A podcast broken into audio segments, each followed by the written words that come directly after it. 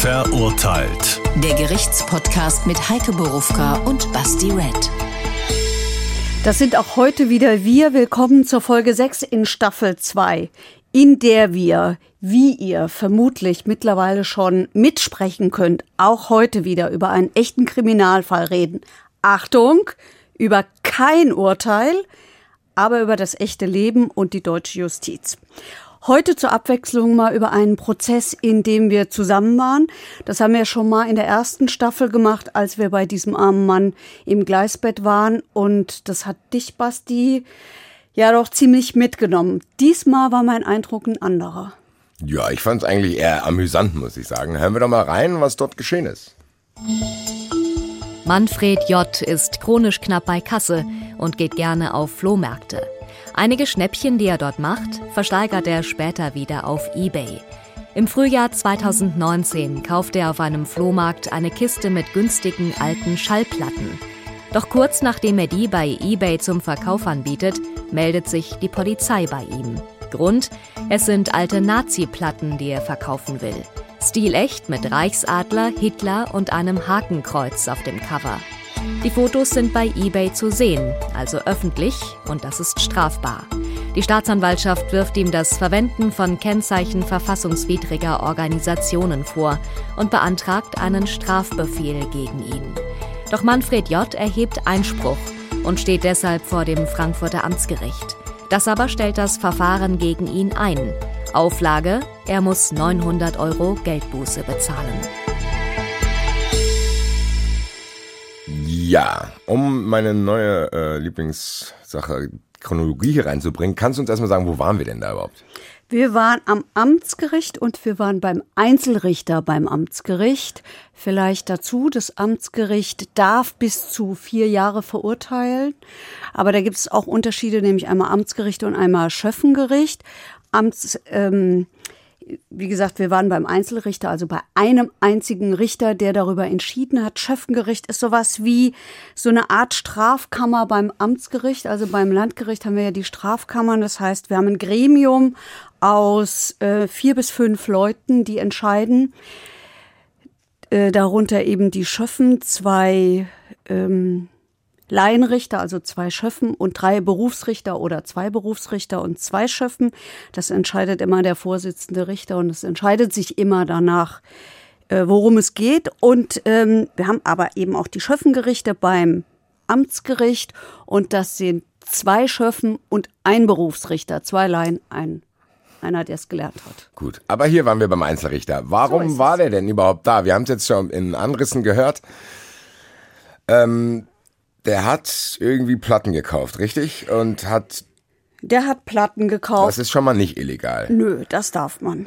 Auch auf Flohmärkten darf man Auch das. wenn die den genannten Inhalt haben. Also wir haben ja gehört, Hakenkreuz, Hitler, bla bla bla. Also das geht ja schon in die Richtung. Ja, aber er sagt ja, dass er das nicht gesehen hat, sondern eine Kiste gekauft ja, hat mit Platten und da waren die drin. Genau, aber theoretisch dürfte der das, weil der Typ hat, da ist ja auch einer, der es verkauft hat und der war ja jetzt hier nicht irgendwie im Fokus. Ich glaube nicht, dass das strafbar wäre, sowas weil, zu kaufen. Nein. Wie wir, wie wir schon also zumal, wenn ich es gar nicht weiß, dass ich es kaufe. Davon gehen wir mal aus, dass okay. es so war. Was jetzt hier strafbar war, war dann, warum er dann da sitzt, war tatsächlich dann nur diese Handlung, dass er das bei eBay reingestellt hat. Weil das, dann das Bild öffentlich zu sehen war. Ja. Das war, wenn ich das verstanden mhm. habe, das, was genau. ihn dahin geführt hat. Ja, es, und es war auch nicht alles. Es war ja auch nicht alles strafbar. Also es war strafbar. Einmal, dass ein Bild von Adolf Hitler gezeigt war, und zwar ein Porträt. Das ist strafbar. Es war nicht strafbar, dass Goebbels und Göring zu sehen waren.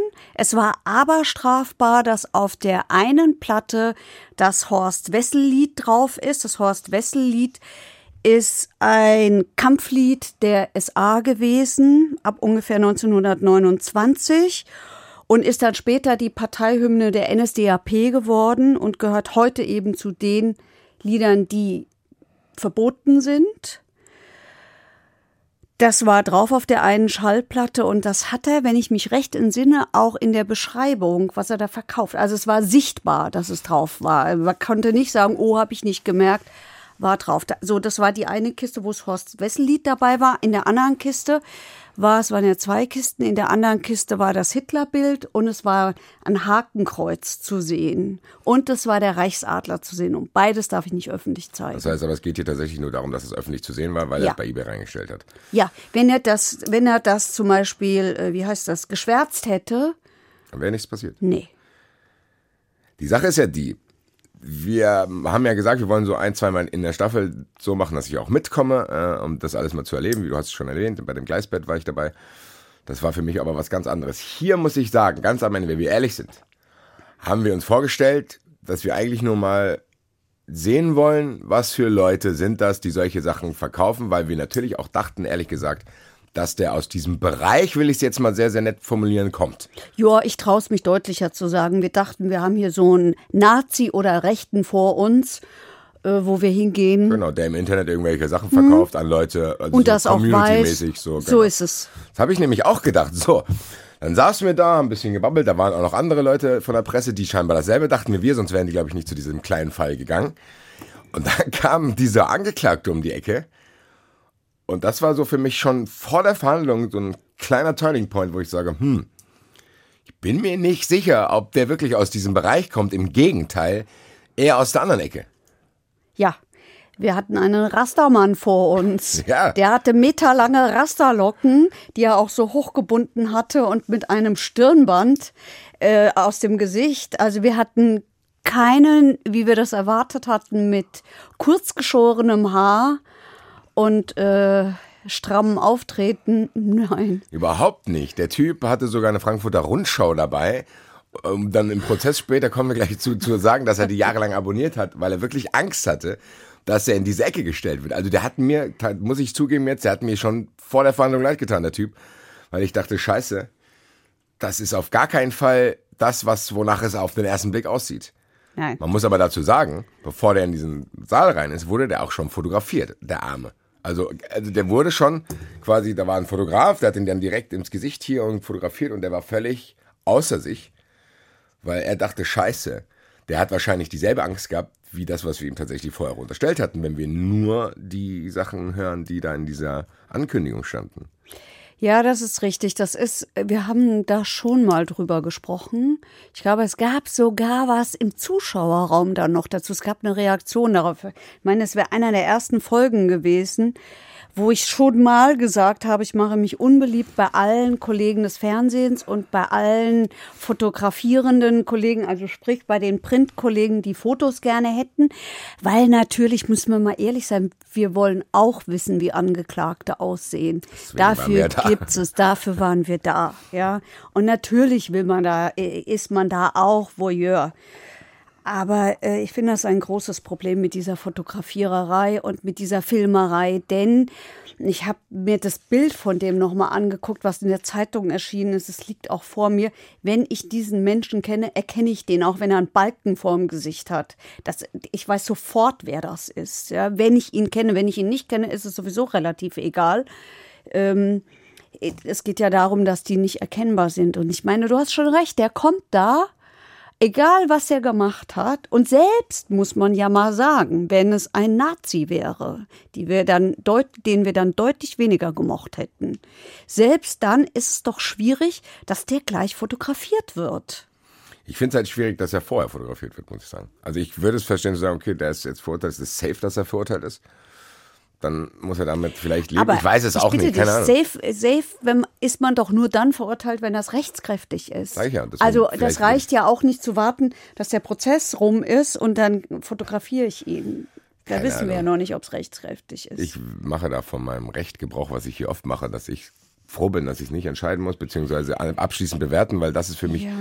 ich kann da auch beide Seiten verstehen, ehrlich gesagt, zu sagen, okay, dann erlaubt man es gar nicht, keine Ahnung, wie du sagst, weil man will es ja dann trotzdem wissen und keine Ahnung, also da, da ja, habe ich mir hier jetzt streiten sich ja, da- hier streiten sich ja das Recht der Öffentlichkeit. genau, haben wir ja, schon oft gehabt. Haben wir schon oft gehabt mit den Persönlichkeitsrechten von so einem Menschen. Aber das ist natürlich eine Katastrophe. Also selbst wenn wir sagen, okay, der Kerl liest die Frankfurter Rundschau seit, ich habe es vergessen, 30 Jahren. 86 oder so ähnlich, irgend sowas hat er gesagt. Ja? Also seit vielen Jahren und wie er betont hat, auch aus Überzeugung liest er die Rundschau.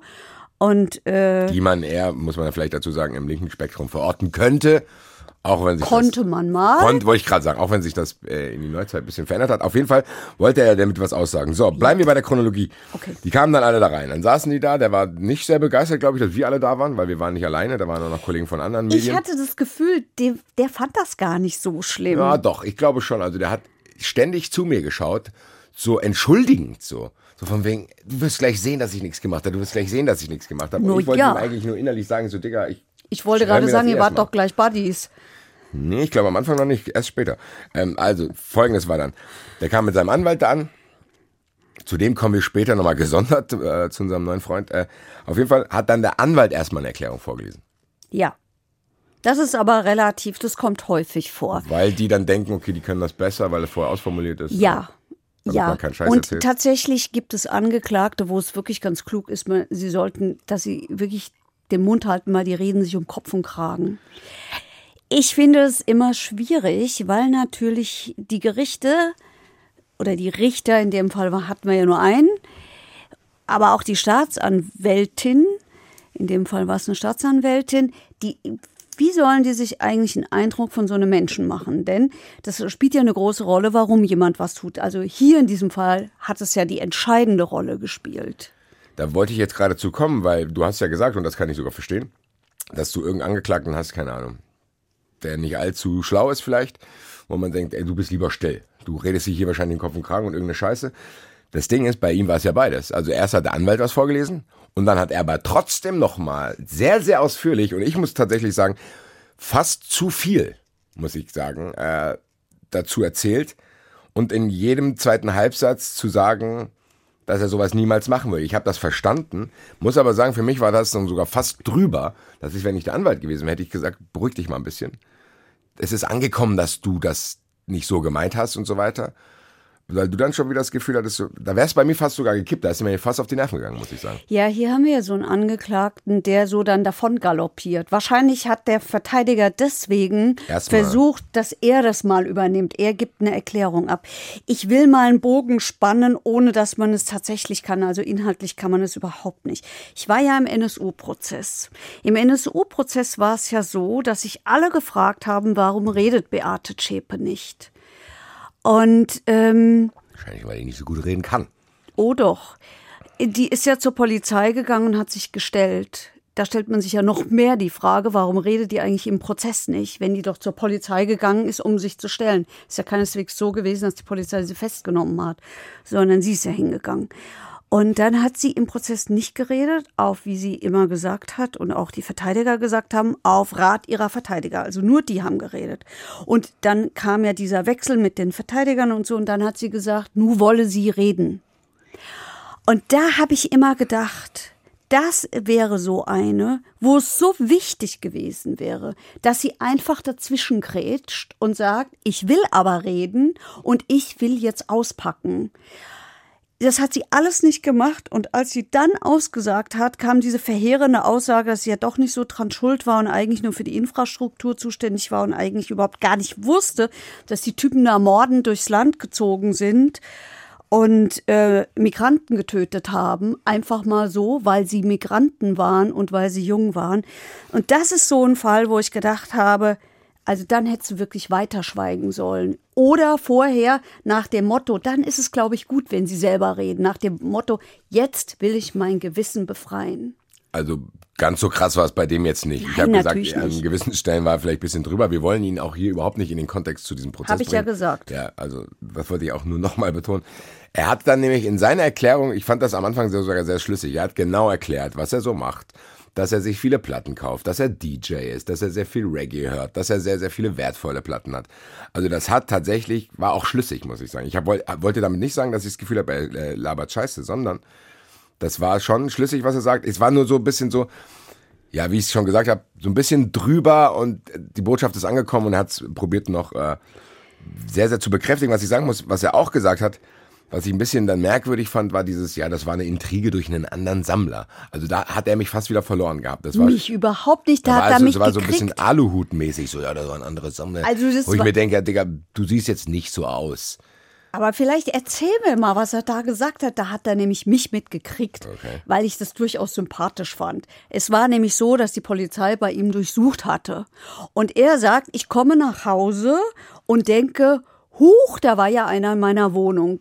Er glaubt erst, das war der Vermieter, der oben drüber wohnt und einen Schlüssel hat, weil vielleicht irgendwie ein Rohr gebrochen war oder was mit der Elektrik nicht war. Dann kommt er rein und sieht, oh, ist durch, durchwühlt worden und denkt, deswegen fand ich das sehr logisch, und denkt, ach du lieber Gott, da will einer meine Schätze klauen. Nee, nee, nee, nee, nee. Der meinte aber nicht, dass der dachte, dass jemand, ja gut, das hat er vielleicht auch gedacht, aber er hat auch gesagt, dass er denkt, dass ein anderer Sammler ihn angezeigt Ja. hat, um ihn irgendwie zu ärgern. Weiß ich nicht. Also, ich kann, also bei Ebay sind ja viele Sachen. Ich glaube jetzt nicht, dass irgendein Sammler gezielt da guckt, Aber er hat doch gesagt, das wäre so eine kleine Community und äh, dass die da und dass er halt so wertvolle Reggae-Platten hätte und dann noch gedacht hat, oh Gott, der Typ hat gar keine Ahnung. Das fand ich eigentlich ganz witzig, ehrlich gesagt. Der Typ hat gar keine Ahnung, Weil er die- weil er hat die wertvollen Reggae-Platten stehen gehabt und tatsächlich war es die Polizei, die seine Wohnung durchsucht hat und natürlich nicht die Reggae-Platten wollte, sondern nach Nazi-Kram gesucht Das hat. fand ich auch sehr interessant, weil das wusste ich gar nicht. Äh, Die haben ja dann einen Zettel hinterlassen. Also ich wusste gar nicht, dass die Polizei einfach zu dir dann reingehen kann, auch wegen so einer, ich sag jetzt mal, verhältnismäßig kleinen Sache. Dass die einfach deine Tür aufbrechen können, während du nicht da bist, deine Wohnung durchwühlen, machen das, legen einfach einen Zettel hin, sagen sorry und gehen wieder nach Hause. Nee, eigentlich ist es auch wirklich komisch. Also eigentlich darfst du merkwürdig. nicht durchsuchen. Du musst immer einen Zeugen dabei haben beim Durchsuchen. Die, die können nicht einfach hergehen. Weil die haben das ja auch nicht mal wieder aufgeräumt. Also Wer haben ja- weiß, ob das stimmt, was er erzählt hat. Hat auch keiner nachgefragt. Siehst du, in kleinen Prozessen wird nicht gut nachgefragt. Gut, keine Ahnung. In kleinen Prozessen werden so Sachen nicht wirklich geprüft. Vielleicht haben wir auch äh, das ist oft so. Beamte äh, unter unseren Hörern, die uns vielleicht die Frage bei Twitter oder per E-Mail beantworten können, ob man das überhaupt darf. Also ich fände es sehr, sehr Nein, nein, nein, ich weiß, dass man es nicht darf. Also hat er das einfach erfunden oder was? Das weiß ich nicht. Liegt. Er findet doch nicht, Ja, dass da nein, ein ein Zettel. Zettel, Zettel kann man schon hinter. Also wenn Gefahrenverzug ist, darf die Polizei natürlich reingehen. Aber das kann, da kann ja hier nicht die Rede von sein, wenn ich nach Nazi-Platten suche oder irgendwelchen Meine ich ja. Also das hat mich wirklich ein bisschen irritiert zu denken, okay, wenn du irgend, weil ganz ehrlich, ja, keine Ahnung. Auf jeden Fall, wie gesagt, ich wollte auch nur damit ausdrücken, dass er auf mich ein bisschen unbeholfen wirkte, aber ich glaube, unterm Strich, bei allen Nachteilen, die ich bei seinen Aussagen gesehen habe, oder beziehungsweise, dass er mich fast verloren hätte, muss ich sagen, am Ende des Tages war es wichtig, dass er gesprochen hat, glaube ich. Ja. Ich glaube, diese, diese Erklärung von dem Anwalt alleine hätte nicht gereicht, weil dieser Anwalt, muss ich sagen, war auch ein bisschen unsympathisch. Wie gesagt, habe ich schon angekündigt, kommen wir später dazu.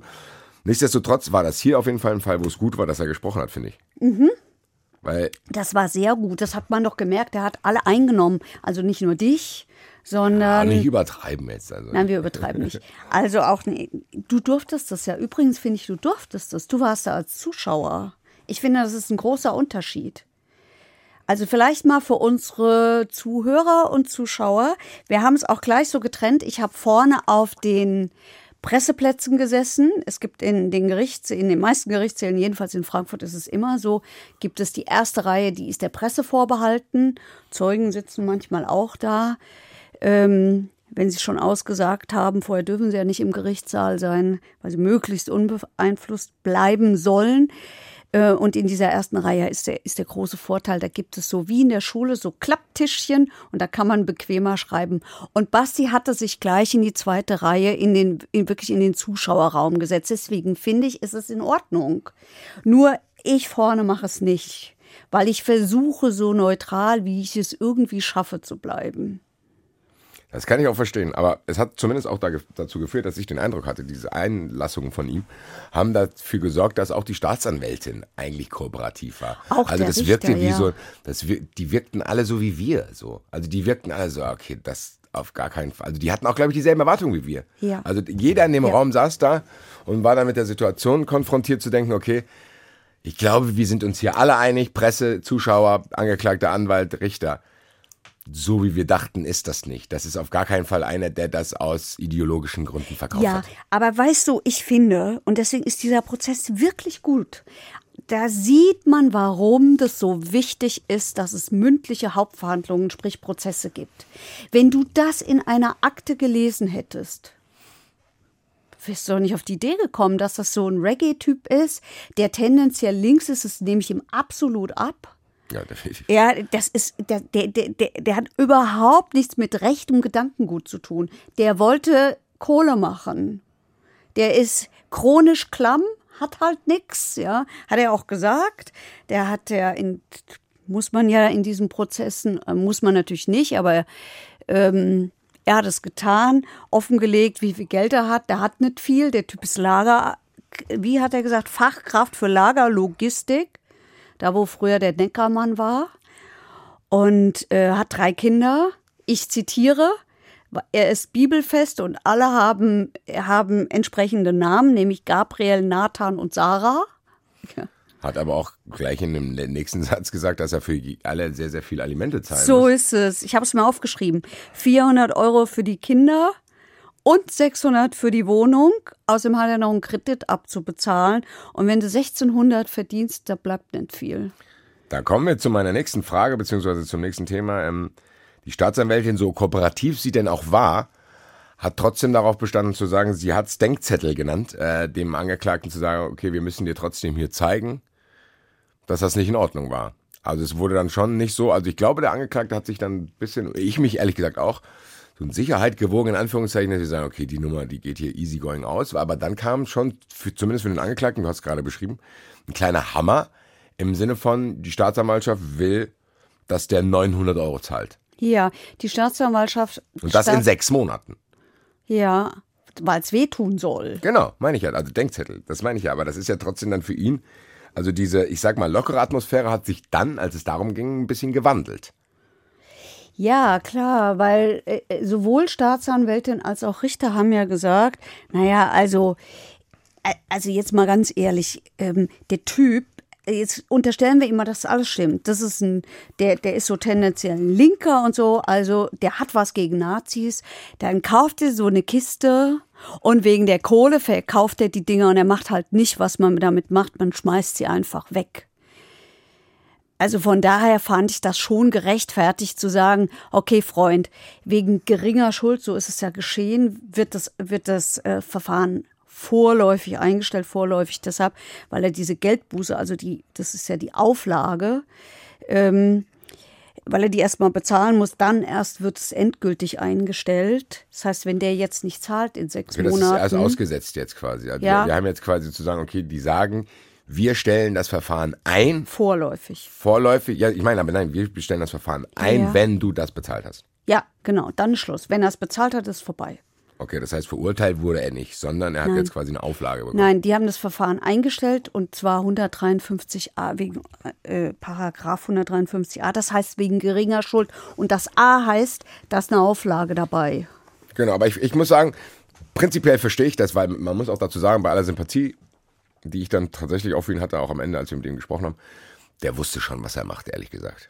Also ich glaube nicht, dass er wusste, dass verboten ist, diese, diese, diese Bilder da zu zeigen. Ich, auch, vielleicht wusste er auch nicht, dass das Horst Wessel-Lied verboten ist. Nee, nee, aber der wusste schon, der wusste schon, was er da verkauft. Also mir kann keiner erzählen, dass niemand nicht weiß, wer Adolf Hitler ist. Also, Natürlich sorry. wusste er das. Ja, sage ich ja. Und ich glaube auch, dass er damit rechnet hat, dass das vielleicht nicht ganz legal ist. Der wusste es vielleicht nicht im Detail, aber ich glaube, da wollte er schon auch einfach denken, ich glaube ehrlich, wenn ich ganz ehrlich bin, glaube ich, dass als er es gekauft hat und ausgepackt hat, hat er sich wahrscheinlich gefreut.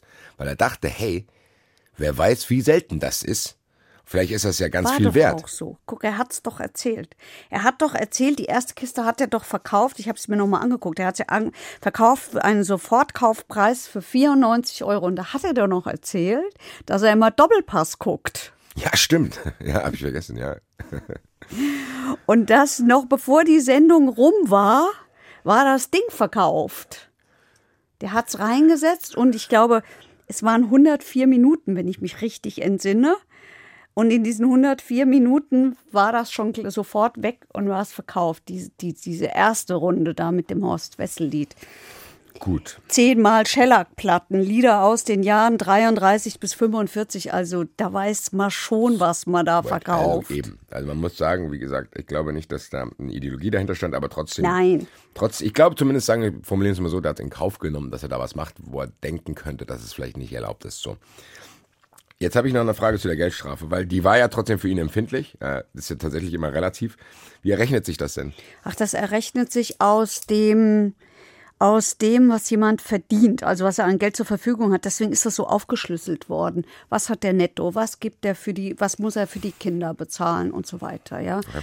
Und ähm, es ist natürlich so, da legt man keinen Bankbeleg dafür vor, sondern das geht halt, da, da wird geglaubt. Und ich weiß, dass ähm, manche da so ein bisschen nach unten mogeln. Je weniger du verdienst, desto äh, niedriger ist am Ende die Geldstrafe. Und vielleicht müssen wir noch mal was zur Geldstrafe sagen. Die Geldstrafe berechnet sich, also hier haben wir ja keine Geldstrafe, sondern eine Geldbuße, die ist in voller Höhe festgesetzt. Lustigerweise habe ich hier eine Frage stehen, was der Unterschied zwischen Geldstrafe und Geldbuße ist. Vielleicht ja. kannst du mir das ja beantworten. Ja, das ist ein großer Unterschied. Geldstrafe ist eine Strafe und die Buße ist eine Auflage. Also zum Beispiel, okay. wenn du eine Bewährungsstrafe bekommst, kriegst du manchmal eine Auflage. Das kann Arbeit sein, das kann aber auch sein, zahlst du an Organisation XY mhm. so und so viel. Das heißt, darf das ich mal probieren zu lösen vorher ja, schon? Ja, klar. Buße ist dann, damit ich dafür sorge, dass ein Verfahren eingestellt ist. Strafe ist, wenn ich schon verurteilt bin. Nee, nee, Strafe ist das Urteil. Zu früh aufgelöst. Zu früh. Strafe ist das Urteil und die Geldbuße ist die Auflage dazu. Wenn du eine Bewährungsstrafe bekommst, kannst du auch noch eine Bewährungsauflage bekommen. Zum Beispiel eine Geldbuße, dass du noch Kohle zahlen musst. Kriegst du, was weiß ich, das heißt mit dieser sechs Geld Monate auf Bewährung plus zu zahlen an das heißt, aber ich kriege dann die Bewährung nur, wenn ich die Buße äh, zahle. Auflage. Also für mich ist eine Auflage irgendwas, was, ja, ja. was bedingt. So. Ja, ja. Und was ist dann eine Geldstrafe? Das ist die, das ist, wenn du keine Freiheitsstrafe zum Beispiel bekommst, also oder Bewährung, also eine Freiheitsstrafe ausgesetzte Bewährung oder eben auch nicht, sondern eine Geldstrafe gegen dich verhängt wird. Ja. Wir haben doch zum Beispiel, hier ist es doch so. Also, ich versuche es mal so rauszufinden. Was passiert denn bei der Buße, wenn ich es nicht bezahle und was passiert bei der Strafe, wenn ich es nicht bezahle? Wenn du die Buße nicht bezahlst, wird zum Beispiel deine Bewährung ähm, widerrufen. Okay. Das habe ich verstanden, weil das ist jetzt quasi Auflage. Und wenn du die Geldstrafe nicht bezahlst, musst du sie absitzen. Die, die Geldstrafen werden verhängt als Tagessätze. Das äh, erfährt man in der Presse nie, weil wir es immer ausrechnen. Aber für Juristen ist der Betrag, der hinterher bei rauskommt, nicht so wichtig die wie die Tagessätze. Also jemand bekommt 30 Tagessätze, weil er kein, keine Kohle hat, sagen wir 30 Tagessätze, a 10 Euro. Ähm, dann, ist, dann rechnen wir aus 30 mal 10. Ja, ja, klar. Aber das heißt, er könnte auch ersatzweise. Mathematiker werden. Er könnte auch ersatzweise äh, ins Gefängnis gehen für diese Tage. Genau. Das heißt, ich würde, das würde ich mir dann quasi somit erarbeiten. Ja, gut. also dann weiß ich aber, die 30 Tage, das ist zum Beispiel eine niedrige Strafe, es wäre dann nur ein Monat. Kannst aber auch vielleicht 90 kriegen. Ja. Ich glaube, ich habe es verstanden. Wie gesagt, mal gucken. Äh, auf also jeden Fall war das schon. Strafe ist Strafe, Buße Auflage. Sehr, sehr viel für ihn auch. Ähm, hast du ja schon gesagt. Was mich nicht loslässt, ist tatsächlich, ist das mit diesem, mit der Durchsuchung. Das ist auch komisch. Ehrlich, ganz ehrlich, es, es war mir gar nicht aufgefallen in dem Prozess. Aber jetzt, wo du es erwähnst, und ich würde tatsächlich gerne telefonieren. Und zwar deshalb, weil ich mit Christian Lossner, den wir heute anrufen, ein Strafverteidiger. Mein Freund, Bärenfreund, Grüße. Mal was gemacht habe. Der, der hatte, ähm, der hatte Mandanten, wo sie wirklich, weil sie Angst hatten wegen Terrorverdachts, in die Bude rein sind und die äh, sehr auseinandergenommen haben. Und ja. Da haben wir uns über Durchsuchung unterhalten. Lass uns den mal anrufen. Das machen wir doch. Was noch? Gute, wir sind vom Verurteilt, Heike Berufka und Basti Red. Hallo, servus. Wir haben eine Frage an dich, beziehungsweise Heike hatte, glaube ich, das Thema sogar mit dir schon mal besprochen. Hat sie ja, ich habe gerade gesagt, wir waren mal, wir, wir haben uns ja mal über Durchsuchungen unterhalten. Damals ja. ähm, im Zusammenhang mit einem Terrorverdacht. Jetzt geht es um was anderes. Wir haben einen, Angeklagten, der hat eine Kiste mit Schallplatten gekauft und darunter war so ein, der, der Typ ist selber so ein Rastermann, der auf Reggae steht und war mhm. auf dem Flohmarkt. In der Kiste waren auch Nazi-Platten. Diese Platten ja. hat der verkauft bei eBay. Okay. Und ähm, Vorwurf ist 86a Verwenden von Kennzeichen verfassungswidriger Organisationen. Und der sagt nun, er ist nach Hause gekommen und da wäre seine Wohnung durchwühlt gewesen und die Polizei sei da gewesen. Und jetzt mhm. lasse ich mal den Basti weitermachen, weil ich glaube, der hat es besser mitgekriegt, was er dazu gesagt hat. Ja, okay. also der, der, der hat auf jeden Fall hat er erzählt, dass er quasi gedacht hätte, bei ihm wäre eingebrochen worden. Und alles, was ja. er gefunden hätte, waren jetzt durchwühlte Wohnung und ein Zettel auf dem Tisch, wo, wo drauf steht, ja, Gude, hier war die Polizei. Kann das sein? Das? Ja, also grundsätzlich äh, kommt es auch ein bisschen darauf an, welche, also war das zur Nachtzeit, diese Durchsuchung, dann geht es nicht so einfach. Wenn das jetzt außerhalb der Nachtzeit war, können die äh, natürlich durchsuchen. Voraussetzung ist natürlich der Beschluss, ja, Durchsuchungsbeschluss vom Gericht. Ähm, bei Gefahrenverzug kann es auch durch die Staatsanwaltschaft angeordnet werden. Dann muss er sich im Nachhinein vom Gericht äh, bestätigen lassen.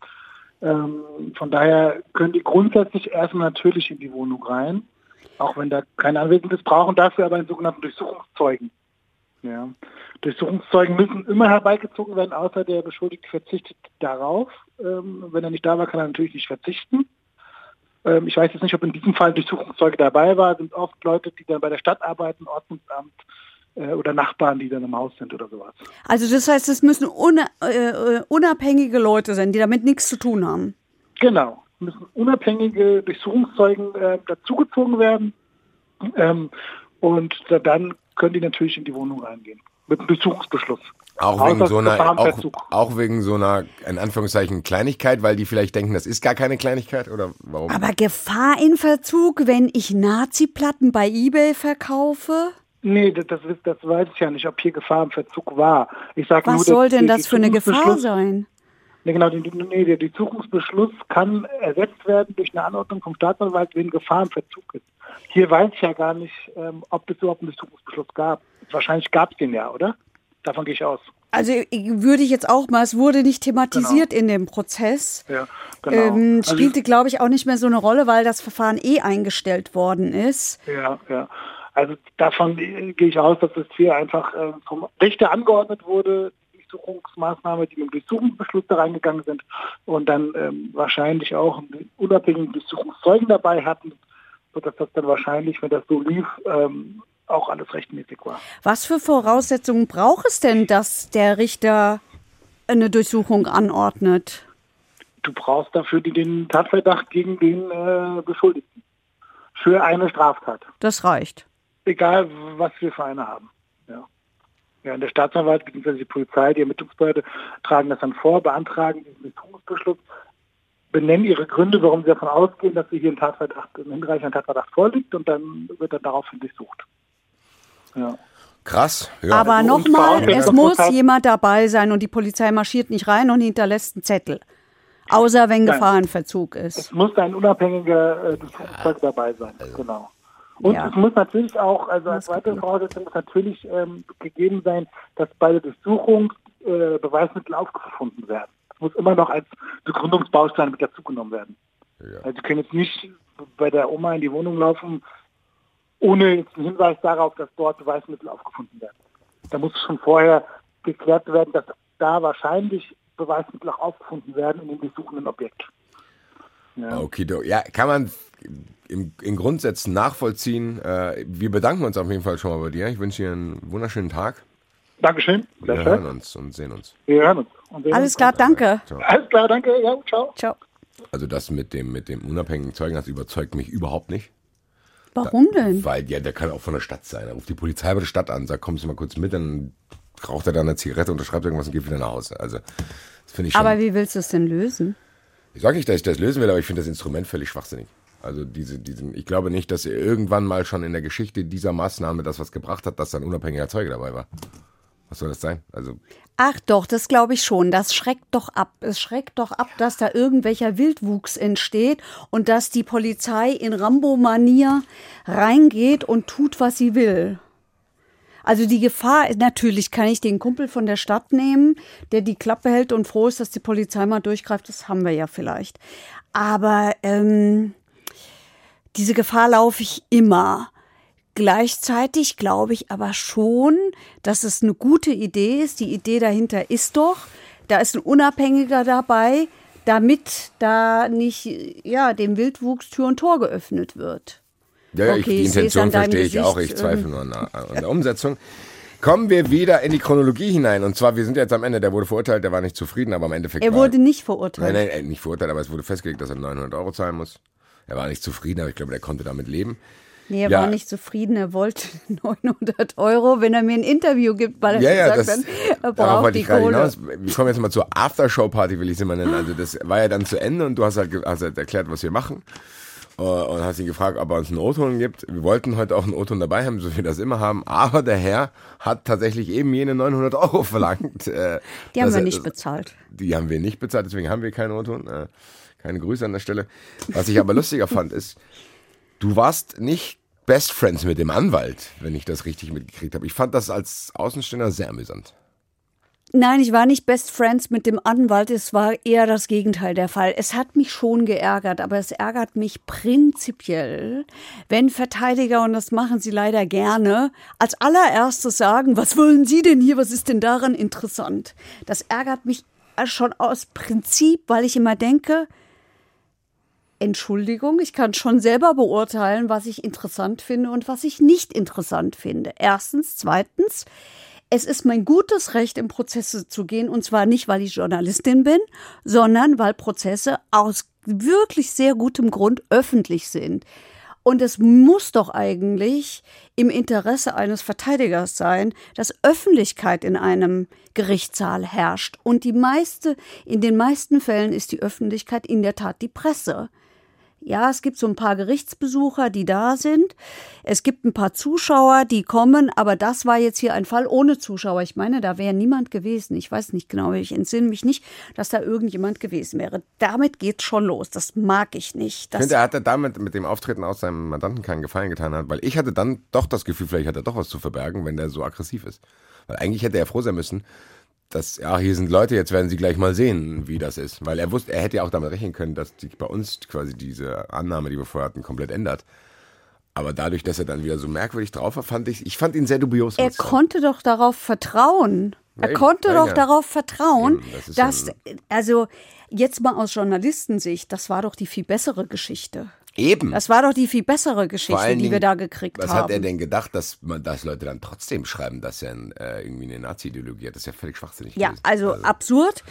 Ähm, das ging dann im Gerichtssaal weiter. Es hat mich extrem gestört, dass dieser Verteidiger immer nur zur Presse geredet hat und offensichtlich nicht versteht, dass nicht die Presse es ist, die verurteilt, sondern es ein Richter ist, der am Ende verurteilt. Es hat mich extrem gestört und dieses äh, ständige Wiederholen, ihre Erwartungen sind nicht erfüllt worden, hat mich auch genervt, aber das mag mein persönliches Problem gewesen nee, sein. Nee, da muss ich sagen, da habe ich mich auch persönlich angegriffen gefühlt, dieses, der uns unterstellt hat, wir würden da gaffen, weil wir, wir denken, wollen Nazi-Glotzen gehen, ja. Nee, genau, aber im Endeffekt waren wir doch selber zufrieden, dass es eben nicht so war. Wir haben uns, also das also ein Nazi weniger ist ja besser. Also. Basti und ich haben uns sofort angeschaut und wussten noch, ja. da wussten wir noch nicht, wie das ausgeht. Wir wussten, dieser Fall wird eine Folge. Auf ja. jeden Fall. Also von daher, ja, das hat mich geärgert. Wir sind ja dann hingegangen, nachdem das beendet war und haben dem dem dann ja nicht mehr Angeklagten, also hier unserem Rastermann, gesagt, was wir wollen, weil wir nicht wollten, dass er überrascht wird. Wir wissen genau. nicht, ob er das mitkriegt, aber wir wollten eben nicht, dass er überrascht wird. Auch da hat der Verteidiger sich sehr unbeliebt bei mir gemacht, indem er mir gleich erklärt hat, dass Journalisten sowieso nichts wüssten, nicht mal Berufung und Revision auseinanderhalten könnten. Als ich darauf hinwies, dass ich das durchaus könne, hat er gesagt, er wisse ja, wer ich sei und dass ich das könne, aber gleichwohl hat er nicht aufgehört, dieser Mann. Also es, es war dann so. Ja, es war tatsächlich so, dass ich dich fast in den Aufzug dann irgendwann gezogen habe. Äh, es hat dachte, mich einfach geärgert. Ich kann es verstehen. Diese Übergriffigkeit und diese Frechheit auch. Ja, aber das war schon so ein kleiner Troll. So, der wollte das auch, weil ich habe ihm ja auch irgendwie zwei Sätze gesagt, habe ihm gesagt, was wir machen. Das war ihm völlig egal. Also der wollte ein bisschen provozieren. Wer weiß, was ja, seinem Privatleben falsch läuft. Keine äh, Ahnung. Wahrscheinlich. Insofern, dann freuen wir uns für ihn. Es hat ja geklappt. Mich hat er provoziert. Also ich freue mich für den Rastermann, genau, nicht für den Anwalt. Boah, egal, ach Gott, wenn es ihn glücklich macht. Ist ja auch wurscht. Wie immer an dieser Stelle die Frage, liebe Heike, ist noch was auf deinen Zetteln, was du erzählen willst? Ja, ich habe immer viele Zettel, ne? aber das ist meine Art, das alles zu sortieren. Hatten wir das Stichwort Strafbefehl schon erwähnt? Nein, hatten wir nicht. Wollen wir noch mal kurz auf den Strafbefehl eingehen, den er ja dieser Mann hatte nämlich einen Strafbefehl bekommen. Ein Strafbefehl ist, ist praktisch ein Urteil ohne, ohne praktisch, ist ein Urteil ohne Prozess. Voraussetzung für einen Strafbefehl gibt es einige, unter anderem, dass ein Angeklagter geständig ist. Das Problem hatten wir hier überhaupt nicht. Der hat ja überhaupt nicht geleugnet, dass er nicht diese Platten bei eBay verkauft hat. Und es, äh, es gibt noch mehr, ähm, es gibt noch mehr Voraussetzungen. Also das muss relativ niedrigschwellig alles sein. Und ähm, das darf nicht bestimmte Strafen überschreiten. Und dann gibt es einen Strafbefehl.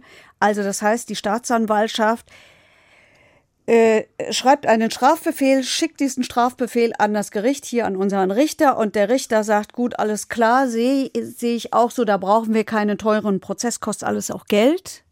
Ja, in dem Fall hier unser Rastermann, es kommt nämlich auch noch auf den zu. Wobei, da weiß ich ehrlich gesagt nicht genau. Das klären wir beim nächsten Mal. Bis zum nächsten Mal kläre ich, ähm, ob, wenn eingestellt ist, wer da eigentlich bezahlt. Wahrscheinlich muss er da gar nicht bezahlen. Wahrscheinlich nimmt der Staat. Egal. Ähm, so, und der hat einen Strafbefehl bekommen über 2700 Euro. Ich habe es wieder ausgerechnet. Es waren natürlich wieder Tagessätze und so, wie wir es vorhin hatten. Und dagegen hat der Einspruch eingelegt. Und deswegen überhaupt nur ist es zu diesem Prozess gekommen. Auf seinen Drängen hin. Ja, Weil er hat Einspruch eingelegt. Hat der aber Glück gehabt, weil 2700 oder 900 ist ja schon ein Unterschied. So ist es. Also ein Drittel ist am Ende übrig geblieben. Lustigerweise ist dadurch, dass ich dich jetzt gefragt habe, was du noch auf der Platte hast und was auf meine Platte gefallen. Wo geht das Geld eigentlich hin? Ja, das wusste der Vorsitzende noch nicht so genau, aber er hat ganz klar gesagt an eine Organisation, die irgendwie sich, die, die, die sich dem, die gegen rechts kämpft. Okay, das heißt, der Staat behält das nicht einfach. Nein, nein, nein. Nein, nein. Viele Organisationen leben von den Geldstrafen und Geldbußen, die sie bekommen. Sehr viele. Und das gibt so eine Liste. Das liegt im Ermessen des Richters. Ich, ich war mal in einem Prozess, da ging es, Achtung, Fußballfall, da ging es um Pyro. Und, Dafür gibt es Prozesse. Ja, und weil das ja Seenotrettungsfackeln sind, häufig, die da gezündet werden, die wir dann so als Pyro kennen und sehen und manchmal auch nicht mögen. Ähm, Oder doch? Da, ja. ähm, da ging das Geld an die Seenotrettung. Das fand ich witzig. Birgt eine gewisse Ironie in sich, ja. finde ich auch. Gut, vielleicht, ich mache mir jetzt mal Gedanken, was für eine Organisation ich gründen kann, damit diese Gelder auch vielleicht auch bei mir landen. Nein. Ähm, ich würde sagen, liebe Freunde, ihr wisst, was jetzt für eine Kategorie kommt. Gucken jetzt mal, was ihr da draußen uns so in den Zuschauerraum geballert habt. Zuschauerraum. Und zwar ist folgendes gekommen, es ist gerade wieder aktuell. Schwester Eva die wir hier äh, auch in einer Folge ausführlich behandelt haben, äh, die sich sogar danach bei uns meldete äh, und sehr sich gefreut hat, wie wir das aufgearbeitet hatten. Auch allgemein sehr, sehr viele andere positive Reaktionen zu dieser Folge. Äh, da kam von der Paola bei Instagram, hat sie mir geschrieben, äh, die Frage, warum Eva jetzt trotzdem alleine ins Gefängnis muss, obwohl die Sozialprognose ja eigentlich ganz gut scheint und Mutter und Kind zu trennen ja eigentlich sowieso jetzt nicht auf den ersten Blick der Idealfall ist. Ja, das ist nicht der Idealfall. Und vielleicht müssen wir auch noch dazu sagen, dass ich ja falsch prognostiziert habe, dass sie nicht in den Knast muss. Das hatte ich, sie aber schon in den Sprachnachrichten, die sie mir danach schickte, äh, schon gesagt. Ich glaube, Heike hat nicht äh, recht ja, bei der Sache. So, ja. Sie hat in der Tat recht behalten. Ich ja. habe gedacht, sie muss nicht mehr rein. Ich habe gedacht, sie muss nicht mehr rein. Oder sie muss, sie geht gleich in den offenen Vollzug. Was hat sie denn gekriegt? Dreieinhalb Jahre, oder? Wie viel war das? Ich Zwei meine, Jahre, sieben Monate, keine Ahnung, ich weiß nicht. Ich weiß es ehrlich gesagt nicht mehr. Also Aber ich weiß, dass sie sieben Monate abgesessen hat. Ja, es ist eine Zeit und ich glaube, die ersten sechs Monate wird sie das Kind auch außer an zu Besuchszeiten nicht länger sehen können. Warum muss sie das? Die Frage habe ich auch gestellt und die habe ich mir selber auch gestellt. Ich kann sie nicht richtig beantworten. Es Eva gilt als manipulativ und das scheint der Grund zu sein. Und vielleicht muss man noch mal was zu diesen Mutter-Kind-Einrichtungen sagen. In Hessen, in Frankfurt haben wir die erste, die es überhaupt gegeben hat. Und die ist Mitte der 70er Jahre eröffnet worden. Hessen war absoluter Vorreiter. Eva wohnt aber nicht in Hessen, vielleicht ist das auch ein Grund, sondern sie hat ihren Wohnsitz mittlerweile in Düsseldorf. Und diese Einrichtungen sollen den Kindern dienen, weniger den Frauen, obwohl sie den Frauen natürlich auch hilft. Sie hilft den Frauen, ähm, weil die natürlich einen Anker haben und weil sie eine große Motivation haben. Aber das ist ein Riesenaufwand. Das kostet einen Haufen Geld.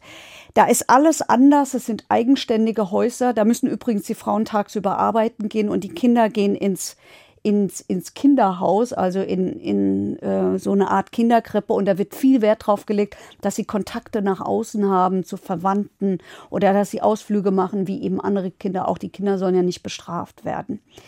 Bei der Eva scheint mir der Hauptgrund zu sein, einmal, es ist eine Gewalttat, das scheint mir aber der kleinere zu sein, vielmehr, dass sie als manipulativ gilt. Und es gibt extrem wenige Plätze und viele Frauen, die Kinder haben und die Kinder mitnehmen wollen.